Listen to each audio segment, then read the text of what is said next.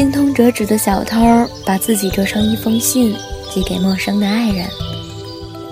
在大楼上擦玻璃的诗人，把情诗写在城市的垂直面上。十万年后的太阳系，一个很会讲故事的小孩，用想象力摆下擂台，独自坚守一个星球。某个公寓里的女人和一本电话黄页住在一起。他的手指一到哪个电话，就能进入电话拥有者的梦。一家旅馆有着无穷无尽的房间，打开门便能到达或城市或山野的各色风光。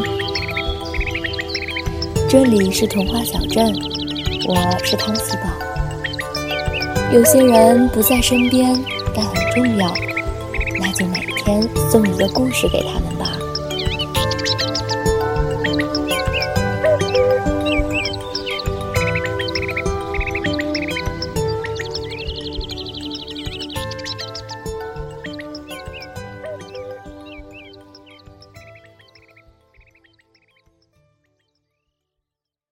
许是在荷兰城市的森林边，人们和女巫时常往来，送去牛奶和时尚杂志，领回灵丹妙药和箴言。女巫中法力最高的一个，却并非最有名的。找她帮忙的人都出自朋友推荐，就好像汤米和吉娜。在大学里的通灵协会偶然听说了她的名字。半认真的前来他的小屋采访。你们要什么呢？女巫开门见山。幸福，他们随口回答。女巫发出有名的笑声，说要幸福可不容易。完全没有讨论价钱，她拿出一个棋盘，桌面游戏的棋盘。棋格细小，写着文字，排列如轨道，分叉交错，棋子像小人儿，而前进靠骰子。这是什么？勇敢者游戏。汤米是个电影迷，丰富的想象力让他对现实的严肃性不太在意。当女巫说：“掷个骰子吧。”他和基娜就各掷了一次骰子，两枚棋子移动起来，前进到的格子上写着“得到意外奖励和收获新的朋友”。女巫没做任何解释，让他们就此回家。棋盘和棋子也没有如预想的那样交给他们。你们不需要他们，该做的都已经做好了。离开森林，两人正寻思着这次探访的意义。吉娜收到了同学送来的意外礼物——一条小狗。这就是新的朋友吗？汤米的取笑还没结束，老师就前来通知，他的画作被学校推荐去城市展览，得了奖。看来这是真的预言啊！两人和任何清新的年轻人一样感慨了一番，也和任何健忘的年轻人一样把它抛在了脑后。之后的日子，他没有再去拜访巫婆。大学生活丰富多彩，在校园之外，日日夜夜也很充实。汤米的大哥参加了海军，吉娜得到了叔婆留下的一小份遗产。汤米的一位室友中了彩票。一个乐队的吉他手开始追求吉娜，诸如此类。习惯写日记的吉娜发现可以记录的事情层出不穷，几乎每天都有新事发生。寒假前最后一次舞会，两人和大学里的其他人一样玩得很快乐，舌尖也不像平日那样忠于职守，毫不通融。这天晚上，吉娜。留在了汤米寝室没有回去。早晨汤米先与吉娜醒来冬天微弱的阳光洒在女朋友熟睡的脸上不太热烈但足够把她身上的香气慢慢融化。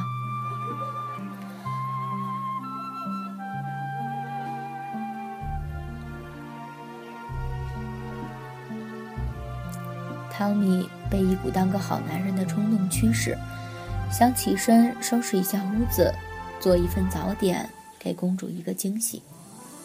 此时，他注意到有些事情不同寻常。吉娜还在睡着，但她的影子在床边的地面上动了起来。不，那不是太阳移动造成的。汤米揉一揉太阳穴，确定这也不是酒精残留的威力。那影子轮廓清晰，动作坚决，旁若无人。他伸出了一条胳膊，摇了摇，然后松手。一粒小黑影一闪而过，在离床更远的地方抖动了一阵，随后静止下来。看形状，像是块方糖。地面上浮现出字句：“失去亲近的人。”一刹那间，汤米就明白了，那黑点原来是骰子，而影子所做的正与他们那天在女巫那里做的事一样。吉娜醒来，汤米什么也没说。此事究竟代表什么？没搞清之前，他不想让他担心。但证明来得如此之快。吉娜接到电话的时候，汤米的糟糕煎蛋他只吃了一半，而剩下的一半，即使他如此爱他，也不会有心情享用了。电话里是哭泣的母亲，她带来了吉娜父亲死于急性心脏病的消息。汤米坚持陪伴吉娜回去参加葬礼。除了不想让他在最伤心的时候独自上路，也为了找到恰当的机会告诉他影子的事儿。但似乎并不必要。在葬礼的第二天，睡不着的基娜来客房叫汤米起床，却发现地板上他的影子在行动。他投出了骰子，“意外坠落”四个字迹浮现出来。吉娜叫醒汤米，两人交换了新发现。不会有错了，女巫的游戏没有结束。两个人的影子替代本人投掷骰子，把棋格里写着的东西带进他们的生活。见鬼，这比勇敢者游戏还糟。汤米相信吉娜所看到的，决定这一天都不出门。即使留在屋子里，他们都小心翼翼。当汤米在图书室里想爬上梯子取书时，吉娜阻止了他，但书架本身却倒塌了下来。汤米没被砸伤，但他们开始恐惧地想到，也许预言中的事情根本无法避免。接下来的几天，他们轮流早醒，观察对方的影子指出的预言。即使不能改变结果，他们也希望能控制程度，趋吉避凶。生活开始变成一场哑谜游戏，百万伏特让他们检查了所有的电路，结果证明，不但是一场摇滚乐演出，一场好烧并不代表会出现火灾，而可能只是有朋友为他们送来刻录的影片。黑暗不是世界末日。可能只是停电，倒是看起来平平无奇的小鸟来访，可能会是一架战斗机坠毁在野营区外。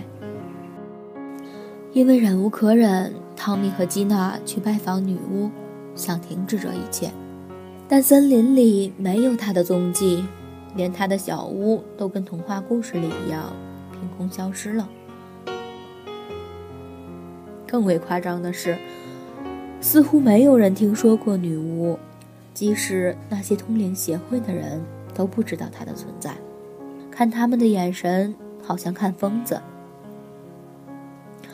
主修文学的基娜提出一个可怕的设想：只有在一个人的作品里，他自己才不存在。女巫消失了，莫非这是他法术的世界？也许那天他们玩过的游戏根本没有结束，扔下骰子的瞬间，他们已经进入了棋盘世界。汤米告诉吉娜，他想起在那棋盘的终点似乎写着这样的句子：“幸福快乐的生活在一起。”想象力和看电影的经验让他补充了吉娜的推断。也许走到了终点，把游戏结束，才能回到正常的世界，而他们随口所说的幸福，就是奖励。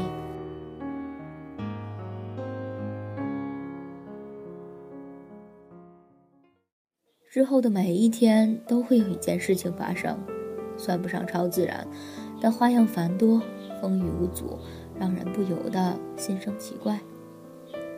那些人们常抱怨的千篇一律的日子，好像根本不存在。好在虽然动荡起伏，但总算好坏参半。吉娜考试得了年级第一，汤米在网球队选拔落选。吉娜遇见了冒充星探的骗子，汤米卖出了第一幅画。如经上所说，哭有时，笑有时；哀痛有时，跳舞有时；离散有时，汇聚有时；寻找有时，失落有时。他们毕业，他们工作，他们冒险，他们创造，他们失败，他们成功，他们顺理成章的。结为夫妻，他们共同抵御危机，他们相互看护，熟练，默契。渐渐的，他们不再需要轮流早起，即使不知道那一天的预言如何，他们也懂得关心对方，结合两人之力面对一切来临的东西，不论是悲是喜。这确实只是我们两个人的游戏，亲爱的，别在意。在之后的年月里，不论碰到什么样的困难挫折，彼此有过怎样的争吵，突如其来的疾病、猜疑，他们都没有放弃走到终点的希望，彼此扶持，始终在一起。他们老去，历经坎坷，有过儿孙，失去过亲人，受过打击，但也实现过一部分梦想。最重要的是，在轮椅上，他们还在一起。黄昏的日头挂得太久，有一天，彼此默契无比的两个人同时感到生命将近，他们猜想。能否走到游戏的终点，在此一举了。这一天夜里，汤米爷爷和吉娜奶奶不顾家人的反对，用家长的权威，让人们把他们推去了年少时的森林。在那里，他们等待黎明。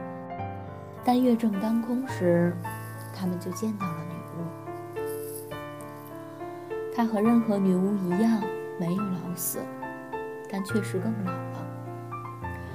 她告诉他们，那些清晨起床前投骰子的影子，那些浮现的字句，不过都是幻想术，加一点占卜的小把戏。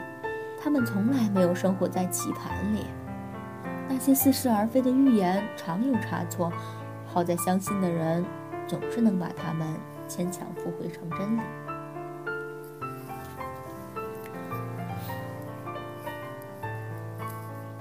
孩子们，不要生气。女巫阻止了两个老小孩的愤怒。她的理由很充分，他们没有因为误以为这是游戏而浪费生命，不珍视彼此。他们没有放弃过想赢得胜利。他们这样过了一生，幸福的让人嫉妒。女巫只使出了一点唬人的法术。给他们幸福的，是他们自己。